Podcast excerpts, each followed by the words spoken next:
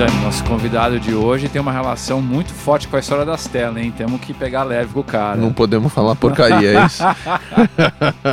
mas, Vamos ter que subir o nível. Mas eu diria que a, a, relação dele, não só com as telas, mas com muita gente, porque o trabalho dele acho que afeta a vida para o bem de muita gente no mercado, né? Venture então, Capital Startup. Pra caramba. Estamos falando da Startse!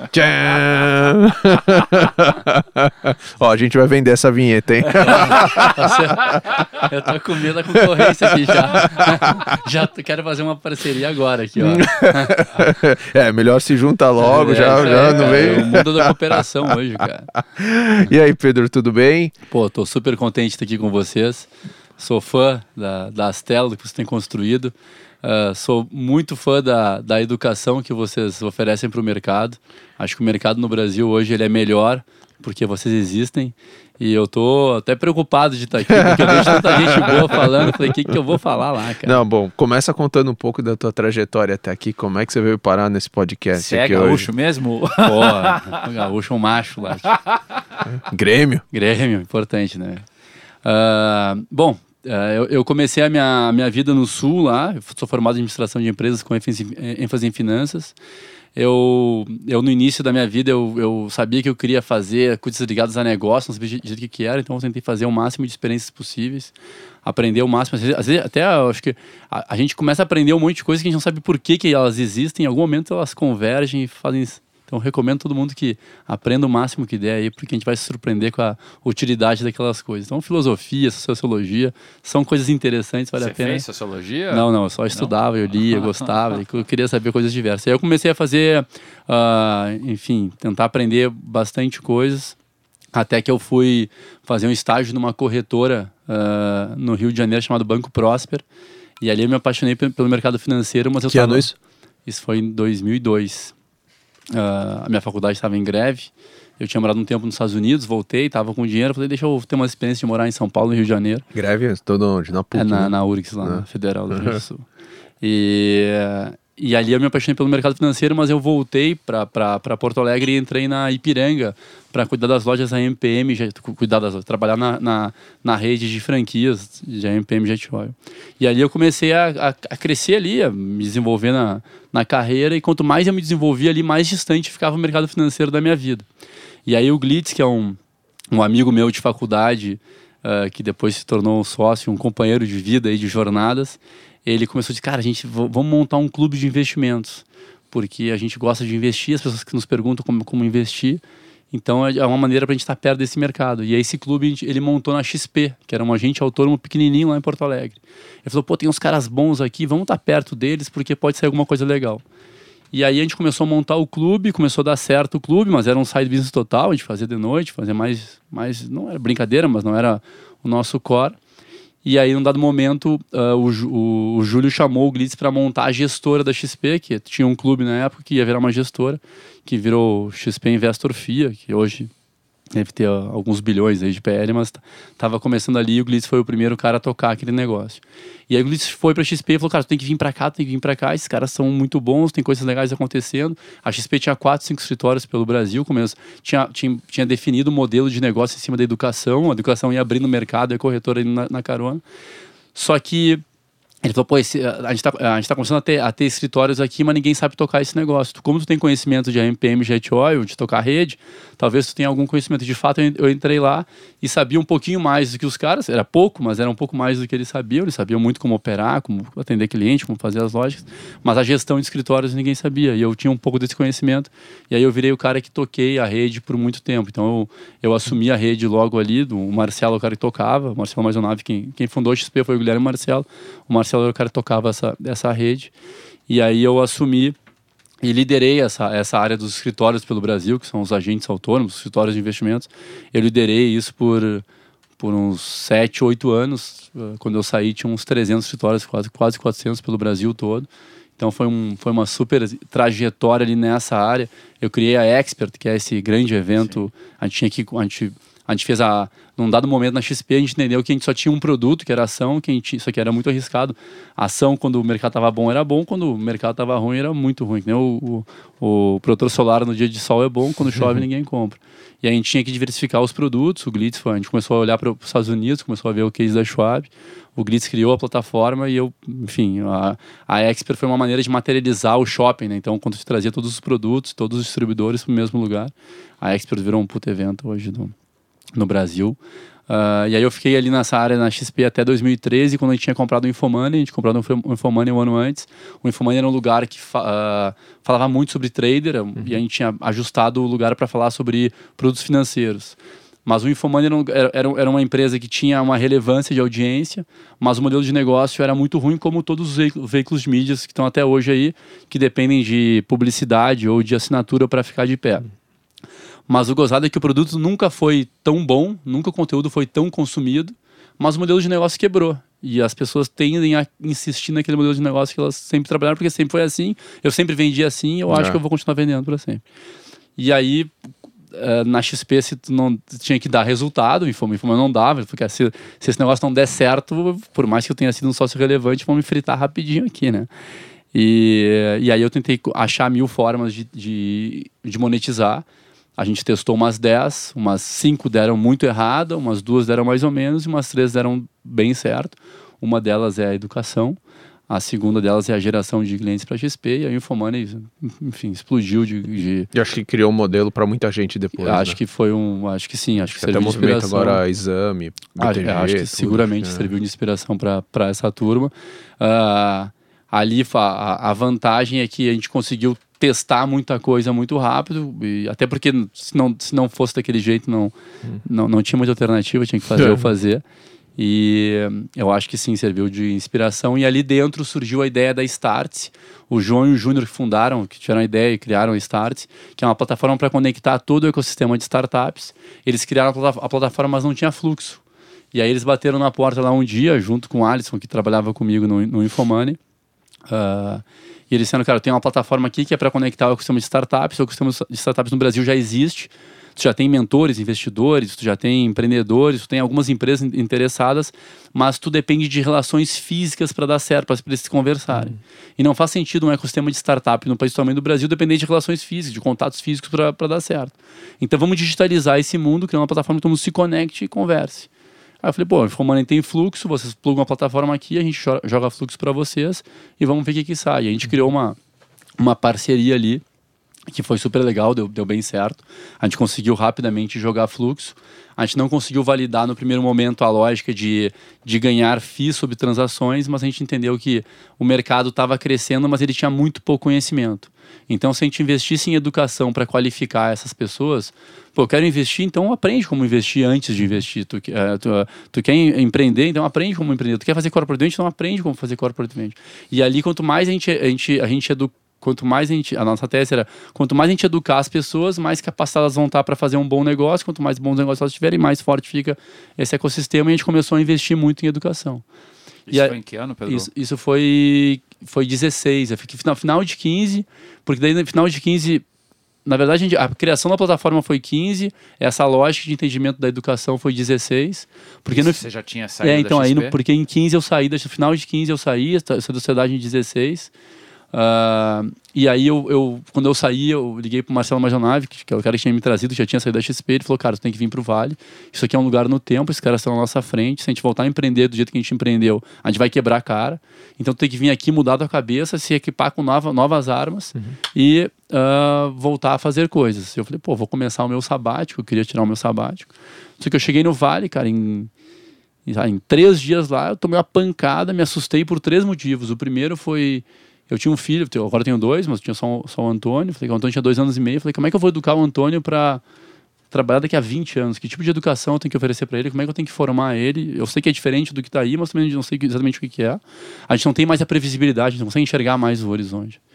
A segunda coisa é, pô, se eu não tenho a previsibilidade, onde é que eu vou colocar o meu dinheiro que eu tenho certeza e tranquilidade que vai render que vai me dar segurança no tempo, além das telas, obviamente, né? que, eu, que eu fiz, por sinal. Tu vem de segurança? É. então eu falei, se eu não tenho mais a segurança de ter um, um, conforto financeiro vindo do patrimônio que eu adquiri, cara, eu só tem um lugar que eu tenho que investir, cara, é a minha cabeça. Quanto mais no jogo eu puder estar, quanto mais atento eu puder estar, quanto mais aprender, eu, mais valor eu vou criar, por consequência, mais, maior uma chance de criar coisas e capturar um pedaço do valor que eu, daquilo que eu criar. Só que a educação tradicional não, não, não, nos, não nos resolve mais, cara, porque não tem onde tu buscar essa, essa educação. A educação hoje é meio anacrônica, ela te ensina coisas que funcionaram há 10 anos atrás. Aí quando o cara vai aplicar aquilo, não tem mais utilidade. Então a gente tem hoje um, um, uma, uma escolas que formam pessoas com teorias do passado que não são mais aplicáveis com na métodos prática. do passado com também. tudo, né? então assim tá anacrônico total. E aí o cara enfim, o cara é doutor e vai fazer um serviço nada a ver porque ele não tem mais utilidade para aplicar aquilo. E aí eu falei, pô, eu preciso aprender, cara. Preciso... E aí onde é que é o lugar que, uh, que a gente pode aprender? Puta, o ecossistema de startup é um super lugar de desenvolvimento. Uh, China e Vale, Israel são super lugares, tendências de inovação. Empresas que estão fazendo essa transformação são super referência para a gente aprender. Então a gente falou, cara, eu tenho que estar conectado com esses lugares. Investir nas telas, sem sacanagem aqui, puta, é um lugar que eu, eu, eu, eu, tenho uma possibilidade de um retorno financeiro, mas eu tenho a certeza de que eu vou estar conectado com gente que está olhando para as maiores tendências e que eu tenho a, a, condição de estar perto, entendendo como é que eles pensam, aprendendo os playbooks de vocês e com isso eu estou adquirindo conhecimento que eu não tenho lugar nenhum para adquirir coisas parecidas. Então eu falei, pô, a minha, a, o meu desafio hoje é ficar aprendendo constantemente o máximo possível e eu tenho que estar conectado com os lugares que podem me trazer esses conhecimentos que são úteis hoje.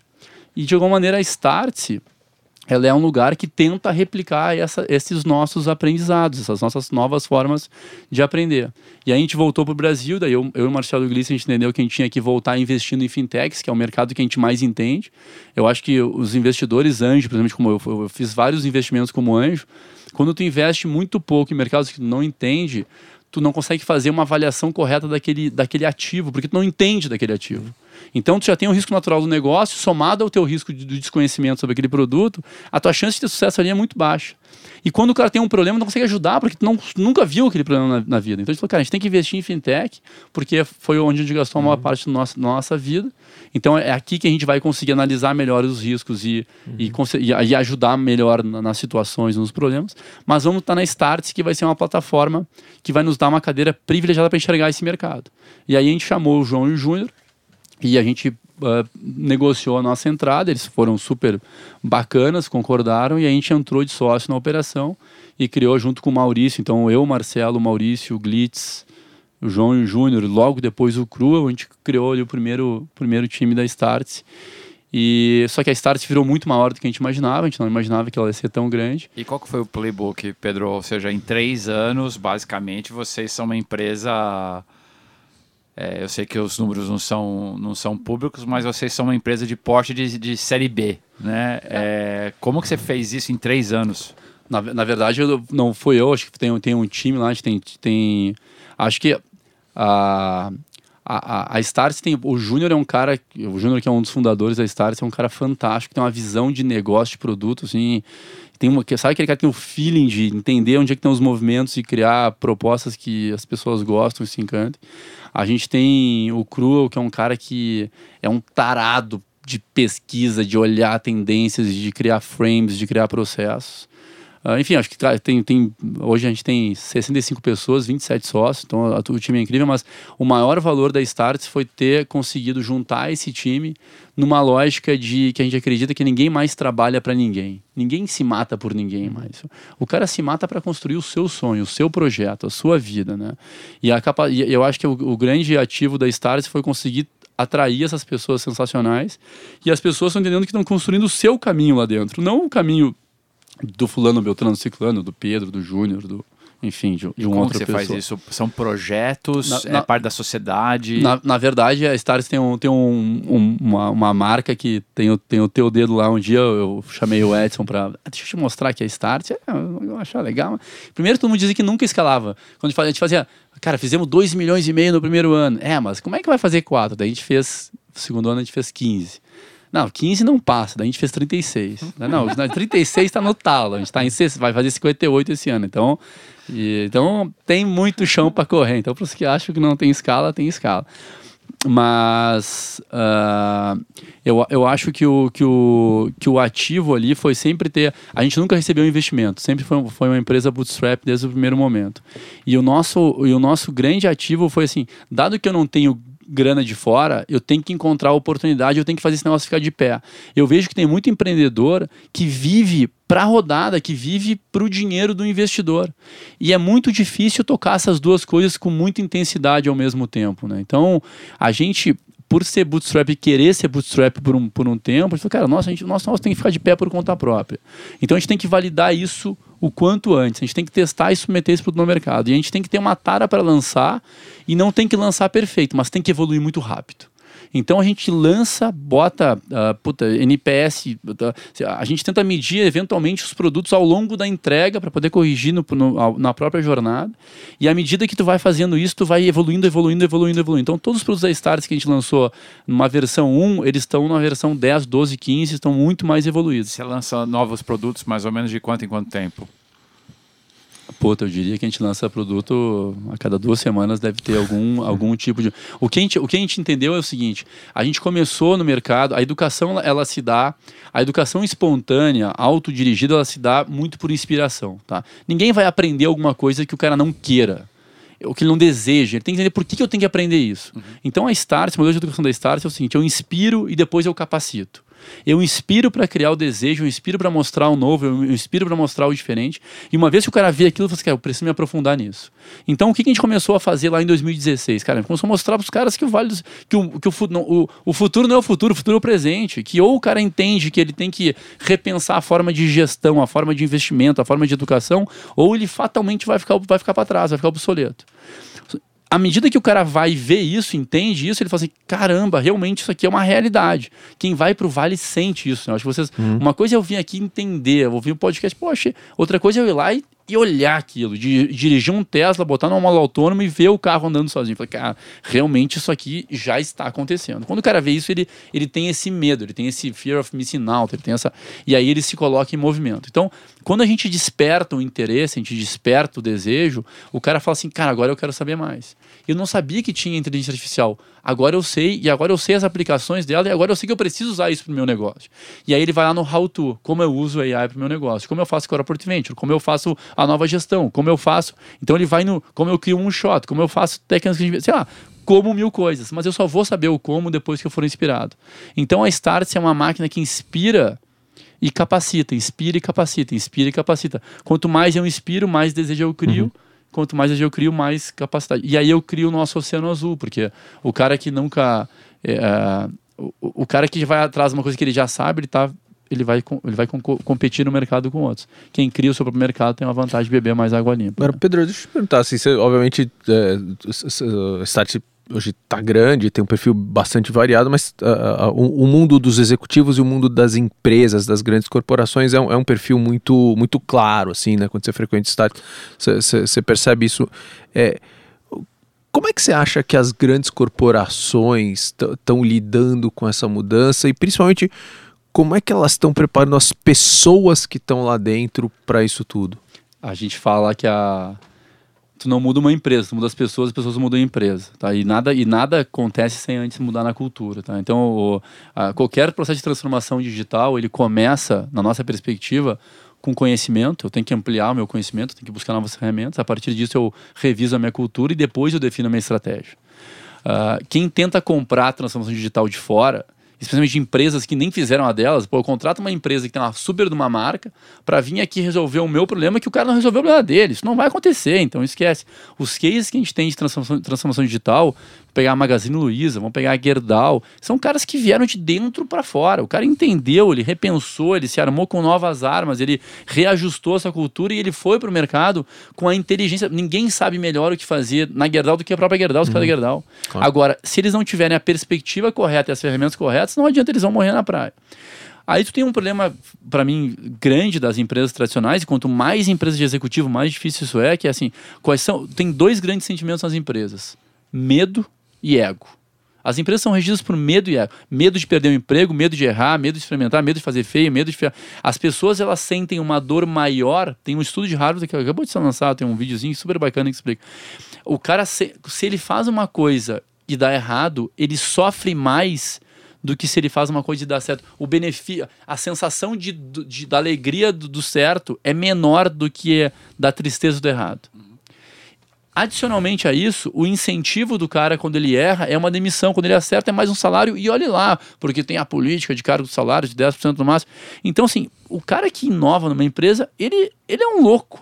Ele é um louco, ele não sabe, ele não, ele não sabe fazer conta de risco-retorno, porque os incentivos estão contra ele. Então, as empresas que não conseguirem entender que elas têm que entrar numa dinâmica de evolução, e não é nem de inovação, é de evolução, elas fatalmente vão morrer na praia. Se a gente pegar o tempo das empresas médias do ranking da S&P, eles caiu de 60 anos em 1960 para 15 anos hoje. Ó. A empresa chega no topo, se protege, começa a se defender, começa a ficar entrópico, começa a morrer. Porque o mundo que. Os ciclos nesse mundo, os ciclos de produtos e serviços são mais curtos, as teorias são mais curtas. Então, no passado, eu, eu acertava um caminho e escalava esse caminho. É. Hoje, se eu não. Eu tenho que escalar isso, mas ao mesmo tempo eu tenho que criar um novo, porque alguém vai criar um novo. E eu acho que a grande diferença do mundo hoje para o mundo do passado e que parece conversinha, cara, é que o cliente passou a ter poder. O cliente há 10 anos atrás não tinha escolha, ele tinha três, quatro alternativas, eu marcava, é aquilo que o cara tinha. Hoje em dia o cara tem 50 alternativas. A gente tem 50 alternativas em todas as coisas que a gente vai consumir, então nós, a, a, o executivo tem que se pensar como cliente, cara, e se eu tenho 50 alternativas, eu vou escolher o melhor para mim porque eu tenho mais alternativa e mais conhecimento. E, e eu, então, ou as empresas colocam isso de verdade em perspectiva e resolvem isso dessa forma, entendendo como é que eu ajudo o cliente, ou elas vão morrer, porque as pessoas, as empresas que elas fazem, eu estou com um problema interno, então entubam no cliente. É sempre a perspectiva de dentro para fora. Cara, no passado funcionou, foi incrível, foi mágico, gerou uma super escala. Hoje em dia não funciona mais. Hoje em dia eu preciso ter as pessoas mega atentas junto comigo, o máximo alinhadas possíveis, porque elas precisam reagir a todas as coisas que acontecem a todos os instantes. E não tem como fazer isso com uma administração centralizada, com um modelo de planejamento, comando e controle, onde eu planejo, dou os comandos e controlo, e conto que o meu conhecimento vai ser suficiente para resolver todos os problemas que a empresa precisa resolver, ou reagir a todas as coisas que o mercado demanda que ela reaja. E Pedro, vocês têm um alcance nacional. É como que você vê essa disseminação de informação e de melhores práticas ao redor do Brasil?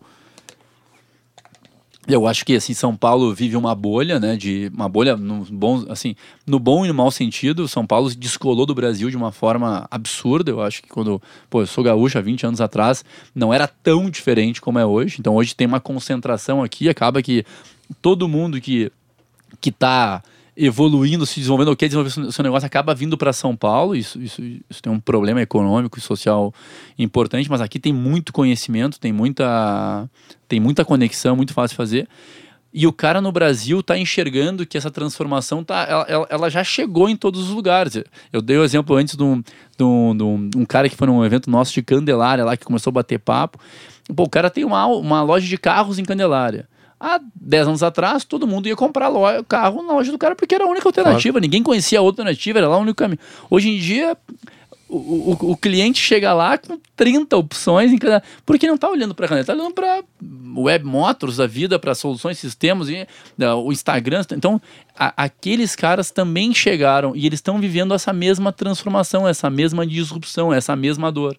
Só que esses caras não têm tanto acesso à informação. E nesses casos, a Startse, ela, ela surge como uma super de uma solução, porque a gente consegue digitalmente chegar nesses caras e aí criando relação, criando lógicas de conteúdo que vão engajando os caras até que, que eles entendam quais são os produtos que eles, que eles têm que comprar. Mas, Mas... quando você pensa no cara que está lá, sei lá, no Amazonas, em Manaus, assim, o que, que você recomendaria para esse cara? Ele, a, o cara vai acessar conteúdo, mas você acha que esse cara tem que fomentar o ecossistema lá? O que que é, é, puta, assim, hoje é impossível nós sermos bem-sucedidos sozinhos, eu acho.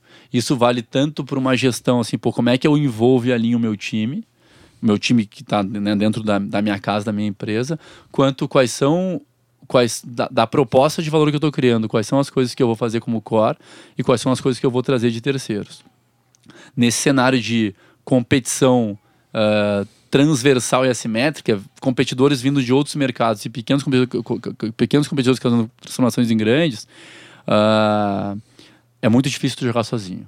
E o, e o teu cliente, independente de onde ele estiver, ele vai ser impactado uh, por soluções alternativas.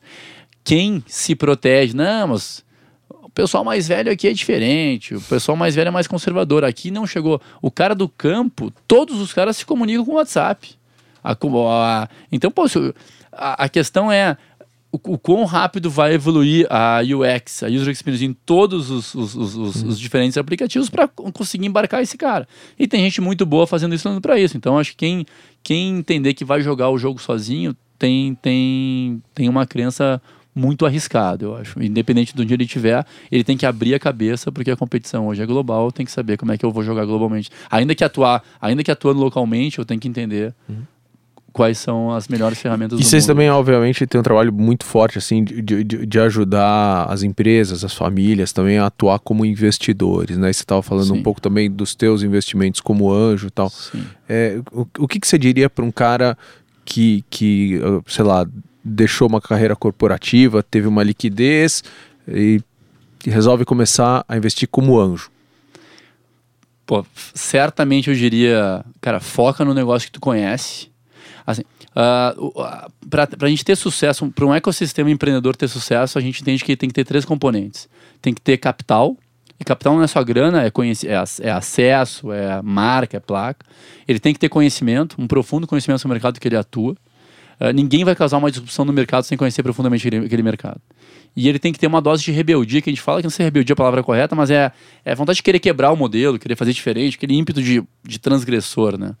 Uh, a mediana, acho que o, até o Edson tem esse número, 41 anos é a, é a mediana de idade do cara que recebe investimento de VC no, no, no, no, nos Estados Unidos, né?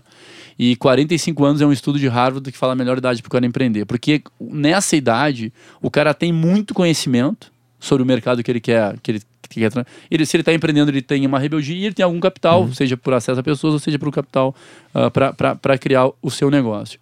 As famílias. Então, assim, primeira coisa, cara, atua no mercado que tu entende. Investir em startup, novos negócios, tem um risco natural da, da, daquele negócio.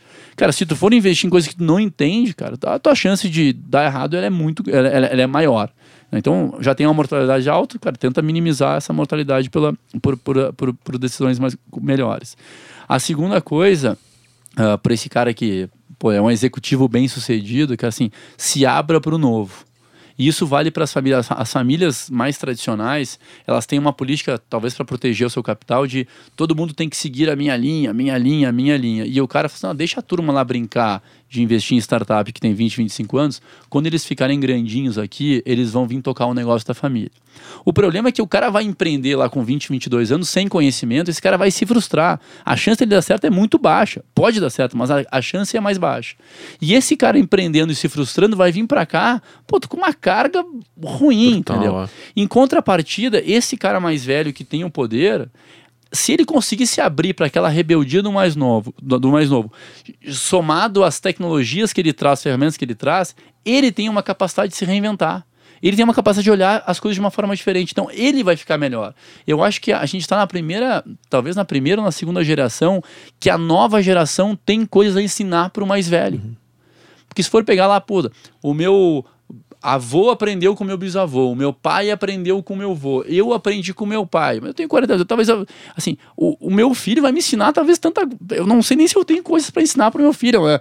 Então, isso é bom, porque se a gente respeitar essas diversidades, respeitar essas diferenças, conseguir colocar tudo isso na, em cima da mesa de uma condição de que eu acho que é o grande respeito à diversidade que existe no Vale, não é tanto no sexo, na religião, é o respeito às ideias diferentes, é trazer, cara, pessoas com backgrounds completamente diferentes, botar todo mundo na mesma, na mesma, na mesma condição de conversa e a partir daquilo criar coisas para o mundo. E quanto mais ideias eu tiver diferentes, mais empatia eu vou ter, eu vou ter na, na entrega daquilo que eu, que, eu, que eu idealizei.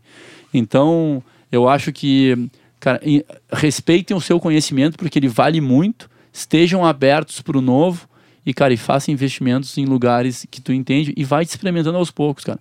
E saiba que na renda fixa tu não vai conseguir mais sobreviver. Infelizmente, acabou a, a galera dos rentistas, né? É. Na, na hora que eu fui surfar essa onda, ela secou, velho. eu, tive, eu, não, eu não passei a A gente deu mal, né, cara? Vamos ter que depender do nosso não, equity. Eu não, eu não passei a investir porque eu queria, velho. Foi uma necessidade, cara. E, Pedro, pegando esse gancho da globalização, é, vocês é, estão expostos e expõem né, quem segue a Startse para esses diferentes ecossistemas no mundo, Vale, Israel, China. Como que você compara Brasil com o que está acontecendo globalmente?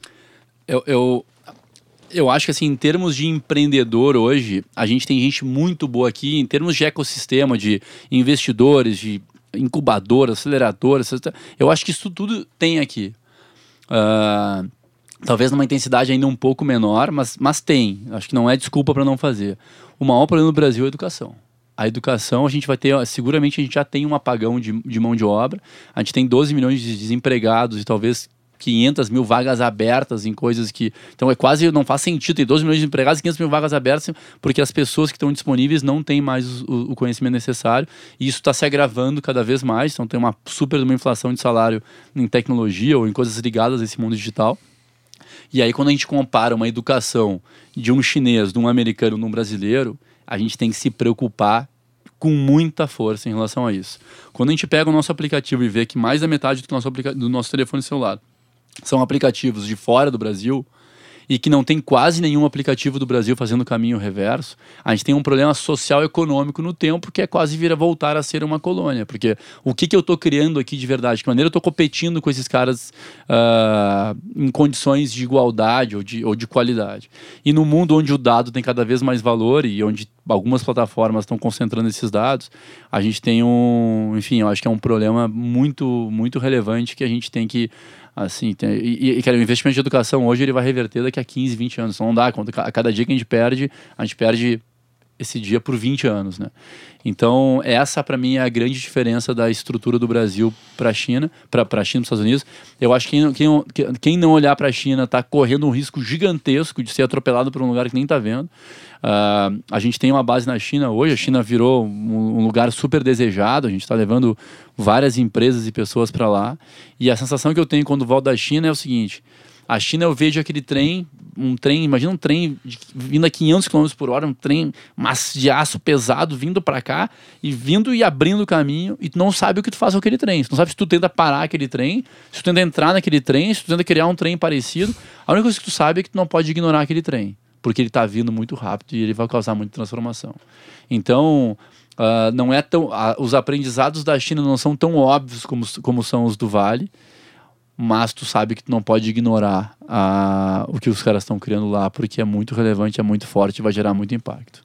E desses públicos que vocês atendem, né? Então, empreendedores, investidores, empresas, o que, que você acha que mais mudou nesses três anos? Uh, o que mais mudou é que o, cada vez mais as pessoas entenderam que o mundo mudou, que elas têm que se transformar e cada vez mais elas querem entender o how to.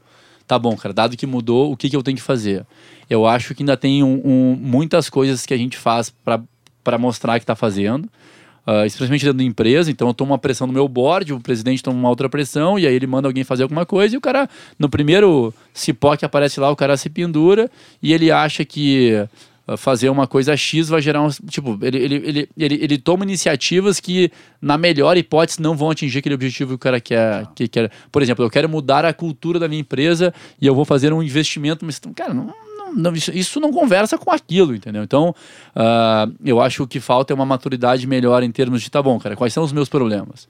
É, esses problemas de curto prazo e longo prazo. Eu quero colocar muito dinheiro aqui ou pouco dinheiro aqui, ou nenhum dinheiro. E, e aí, dentro disso, uh, qual é a melhor solução para eu, eu, eu endereçar? Então, o cara vai lá, ele pinta a, a, empresa de colorido, ele bota um balanço na porta, ele faz uma campanha legs free, então tu não pode vir de bermuda, e aí o primeiro boneco ali que faz uma coisa errada é demitido. O cara esquece, entendeu? Então tu tá, tu tá mexendo em coisas que não fazem. Então tu tem que entender os porquês, e a partir daqueles porquês, tu, e aí as ferramentas, e a partir daquilo ali tu começa a traçar o caminho. Então, Pedro, tem uma pergunta, assim, bom, tem Starts, mas putz, a gente podia fazer esse podcast em, em, em- vários episódios aqui, dar uma temporada, porque tem a You, tem o Warren, tem, tem, tem várias coisas que você está envolvido, assim. É, mas se eu pudesse resumir assim, é, te fazer uma pergunta, como é que você gerencia o teu tempo? Qu- quando a, a- a minha ideia do Glitz do Marcelo era, era que a gente, a gente estaria no board dessas empresas, ah, a gente teria atuação dentro delas, mas não atuação operacional. E, mas na verdade o plano deu errado. deu errado por um bom motivo, mas ele deu errado. E acabou que eu fui dragado ali pela Start, porque realmente a, a oportunidade ficou muito maior do que a gente imaginava. E aí eu virei o CEO da operação. Ah, eu me envolvo muito pouco com as outras, quase nada. Ah, o Glitz hoje toca mais a Yu, ah, toca um, se envolve um pouco com a Warren, o Marcelo toca bastante a Warren, e aí eles ficam mais no conselho das, das outras empresas e eu, eu, de novo, participo participo muito pouco. A Starts tem uma, uma complexidade já de tamanho, de gente, de time, de oportunidade, de escritórios em outros lugares. Tem um- uma, esse mercado de educação, corp- eh, a, gente, a gente quer ser a maior escola de negócios do Brasil daqui a poucos anos e quem sabe depois sonhar com a dor que a gente resolve é uma dor mundial, então tu pode fazer o mesmo produto para outros lugares, a gente já está nos principais centros de inovação no mundo. Então tem um, um caminho enorme para a gente percorrer na Start e, e, e, e tá claro que a maior oportunidade que a gente tem hoje é ficar focado nela e, enfim, é ajudar o Brasil a ser mais competitivo e, enfim, a viver esse, esse novo mundo que vai ser, que vai ser, vai falar assim, nunca foi tão possível a gente sonhar e correr atrás dos nossos sonhos, criar planos para chegar lá, nunca foi tão possível. Se a gente fala, vamos criar um banco aqui, nós, a gente vai, a gente vai tentar Vamos encontrar. pegar os clientes. Mas vamos, a gente, vai, a gente tem um caminho para chegar lá. A gente não vai criar um banco direto, a gente vai criar uma dor específica, mas a gente vai caminhar para lá. Há, há cinco anos atrás, eu falei, alguém aqui tem 10 bi de dólar? Não, então nem conversa comigo sobre esse tema. Então nunca foi, foi tão possível a gente sonhar e correr atrás dos sonhos. E isso nos coloca numa obrigação de ter que, de, de, de ter que sonhar mais, de elevar a nossa barra, de subir os nossos desafios e de colocar os nossos melhores esforços para conseguir chegar nessas coisas. Eu acho que, cara, o Brasil e o mundo são uma terra vasta de oportunidade. Estão sendo criadas empresas enormes, incríveis, a todos os instantes, em todos os lugares. Quem bota a culpa em terceiros tá fazendo isso porque é super confortável. Ah, não deu porque fulano, Beltrano. É, Cara, tá, tem gente sucedendo nessa mesma condição, cara. Então, se alguém conseguiu lá fazer, tu também seria capaz, cara. Então, encontra o teu caminho, cara. Te... Aproveita que um mundo em transformação, tudo chacoalhou. Quando tudo chacoalha, cara, é a hora de traçar um caminho que nem um Mete louco e aproveitar o negócio, entendeu? Ping-pong? Ping-pong. Bora. O que você tá lendo? Pô, meu filho tá indo pra uma escola, já estuda numa escola Waldorf e tem um cara chamado Ru- Rudolf Steiner que escreveu várias coisas incríveis. Tô tentando entender um pouco mais desse, desse mundo, lendo. eu, eu mal sei ler o nome do cara e imagino o que ele escreve, mas eu tô me aventurando pelo mundo de Rudolf Steiner, que é um cara. Um cara Super interessante. super interessante, super interessante. Muito Eu- atual, eu acho. É um cara é que verdade. fez 100 anos agora a antroposofia. Sabe e por que a escola chama Waldorf? Porque foi do Waldorf, começou na, no Waldorf Astoria lá, que era o dos cigarros lá, É né? do cigarro, era É. companhia de cigarro. É. É muito louco. Quem te influenciou? Quem me influenciou? Puta, eu acho que hoje eu sou mega influenciado por todos os lugares que eu, que eu, que eu atuo. Eu adoro conversar e, eh, e quanto mais eu converso, mais eu sou, eu sou. Eu sou muito facilmente influenciável por pessoas inteligentes e bacanas. Por isso que tá aqui é bom, gente. O Edson me influenciou muito. Então o Edson me influenciou. Uma fonte de informação. Ah, puta, eu, eu, eu, eu- de novo, acho que a, a maior. ah, eu tento cada vez mais sair hoje do, do convencional. Assim, eu tento ler pouca notícia, de notícia de. É Porque eu acho que ela- as notícias elas não têm mais tanto impacto na tua decisão, na tua. Elas te tumultuam, te tiram energia, como as notícias são muito ruins, tu acaba perdendo muito tesão de fazer as coisas. Então eu, tô- eu tentei criar uma lógica de eu não quero mais. ah, a hard news não me interessa mais. Eu quero só. ah, eu quero só coisas mais profundas. Então, em cima de, de leitura, ah, em cima de conversa, palestra, visita à empresa. Ah, e aí ah, eu tento. A Start me ajuda a me capacitar bastante, tem bastante gente inteligente lá. Mas essa é a forma. Eu tentei sair do, do, do convencional e do, do, do hard news e eu tô só na. Um ritual de trabalho que você não abre mão? Cara, tem duas coisas que eu gosto muito de fazer. Uma é o to-do, pra gente ter a mínima organização. E a segunda, cara, eu tento muito olhar para a felicidade das pessoas. Eu acho que as pessoas têm que estar felizes fazendo o que elas fazem. Já foi o tempo que a gente trabalhava, uh, que trabalho era, era, trabalho era ruim.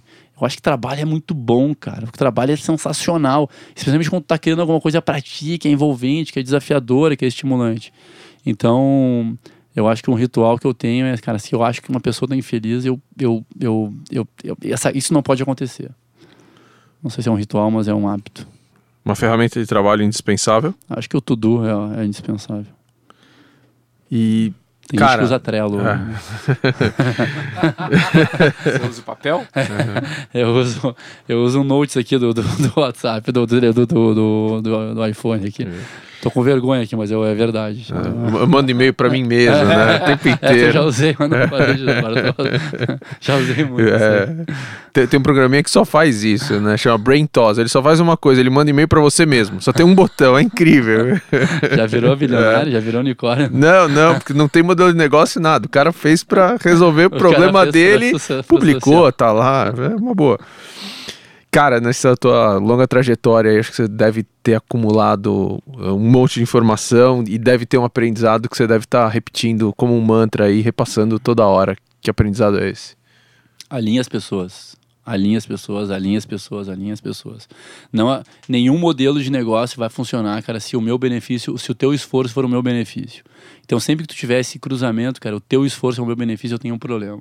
Porque aí eu tenho que te controlar. Se eu tenho que te controlar, tu tá consumindo meu tempo. E se eu tô consumindo meu tempo, eu tô ficando menos eficiente. Então, quem quiser ser competitivo hoje tem que ter pessoas alinhadas junto, com, junto consigo no seu time, olhando para as mesmas coisas que tu tá olhando, tentando criar as coisas e se beneficiando daquelas coisas. Seja do se não deu certo, como é que a gente. Como é que é? O problema é nosso, mas se deu certo, o, o benefício também é nosso. Animal, cara. Aprendi muito hoje. Pô, eu também, cara. Obrigado por você estar aqui com a gente. E pra todo mundo aí que tá ouvindo a gente, esse e todos os outros episódios do Astela Playbook você acha em todas as plataformas de podcast. Se der tempo, deixa um reviewzinho lá pra gente que ajuda lá os maravilhosos algoritmos a acharem a gente mais e subir lá nos rankings. A gente gosta também de subir na audiência de vez em quando, né? Não que ela seja pequena, mas a gente sempre quer mais. Obrigado e até a próxima. Valeu, pessoal. Obrigado.